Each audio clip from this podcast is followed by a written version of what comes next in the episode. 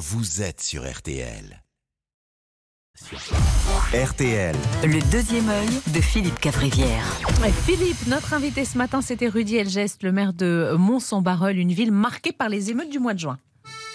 ah oui, là, je- Ah, les émeutes de juin. La douce époque des voitures brûlées, des bâtiments dégradés, des affrontements violents entre citoyens et policiers. Le bon temps, où la France n'était pas envahie par les punaises de lit. Nostalgie, quand tu nous tiens. Alors, on a parlé de Mont-Saint-Barreuil. À Paris aussi, hein, c'était le bordel, voitures brûlées, magasins pillés, bataille de rue, tout ça. On n'avait jamais, Paris n'avait jamais autant ressemblé à Marseille. On était à ça d'entendre les cigales, le Mistral. Alors, les travaux de l'hôtel de ville, on l'a dit, de Mont-Saint-Barreuil vont s'étaler sur deux ans. En même temps, Rudy a demandé un jacuzzi dans, Oh, mais non, dans son bureau vrai. et une barre de pole dance à l'accueil. Alors, c'est limite, tu vois. Alors, comme un maire du Sud, un peu. Alors, je lui ai mis la note de 13. Je lui ai mis la note de... J'avais mis 15, mais il n'était pas en studio, donc c'est moins Ah 2. bah oui, mais il est resté chez lui, Euh, enfin, euh, à à son poste, sur le terrain. Ne le défendez pas, c'est un scandale. Euh, vous avez des solutions tiens, Oui, au lieu de faire le malin, Euh, la- à proposer pour lutter contre le malaise de ces Bien sûr, Amandine, je ne comprends pas que je ne sois pas davantage sollicité en haut lieu. On a parlé récemment de la France moche et des villes moches. Eh bien, je suis pour, je le redis, la dépénalisation des stupéfiants dans les villes moches.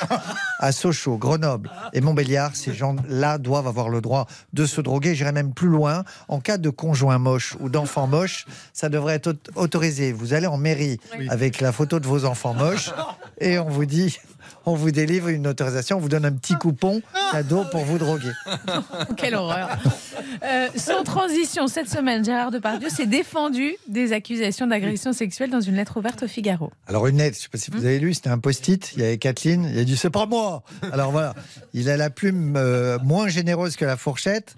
C'est une lettre ouverte comme ça, chemise, euh, après que deux boutons soient barrés à la fin du repas en crevant l'œil du serveur. GG, il déplore de ne plus pouvoir chanter Barbara. C'est vrai que c'est pas normal de ne pas le laisser chanter Barbara, alors qu'on laisse Matt Pokora chanter Clo-Clo. S'est fait bifler les tympans pendant 4 ans avec Matt Pokora. Il est en tournée en ce moment. Bifler les tympans. Oui. Euh, le pape François, lui, ouvre aujourd'hui un synode sur l'avenir de l'Église. Le pape François, il est très sympa parce qu'il veut pas marier les gays à l'église, mais il veut bien penser à une bénédiction light. Mais figurez-vous qu'il y a des résistances au Vatican. Il y aurait une aile conservatrice au Oh, Vatican. comme c'est bizarre. Bah oui, c'est bizarre. Oh, alors Donc s'il y a des conservateurs au Vatican, il y a forcément une aile progressiste, Hmm voire LGBT, euh, funky fresh, une aile euh, c'est dance floor au Vatican. Alors il y a un groupe de rigoristes, ce sont cinq cardinaux, c'est les cinq cardinaux. Le plus jeune à 75, le plus vieux à 94, et il aime pas trop les gays à 94 ans. Rassure-toi, euh, t'es pas la cible non plus, plus des gays. Ils ne te veulent pas de bien ni de mal, ils te veulent rien. Voilà. Alors le pape, il pourrait il pourrait, s'il voulait, il pourrait dire Allez, 49-3, j'ai marié les gays et les lesbiennes, et j'ai fait ce que je veux. Eh bien, il ne le fait pas. Il pourrait. Il n'y a pas le 49-3 au Vatican. C'est dommage. J'adore vos choix musicaux, merci.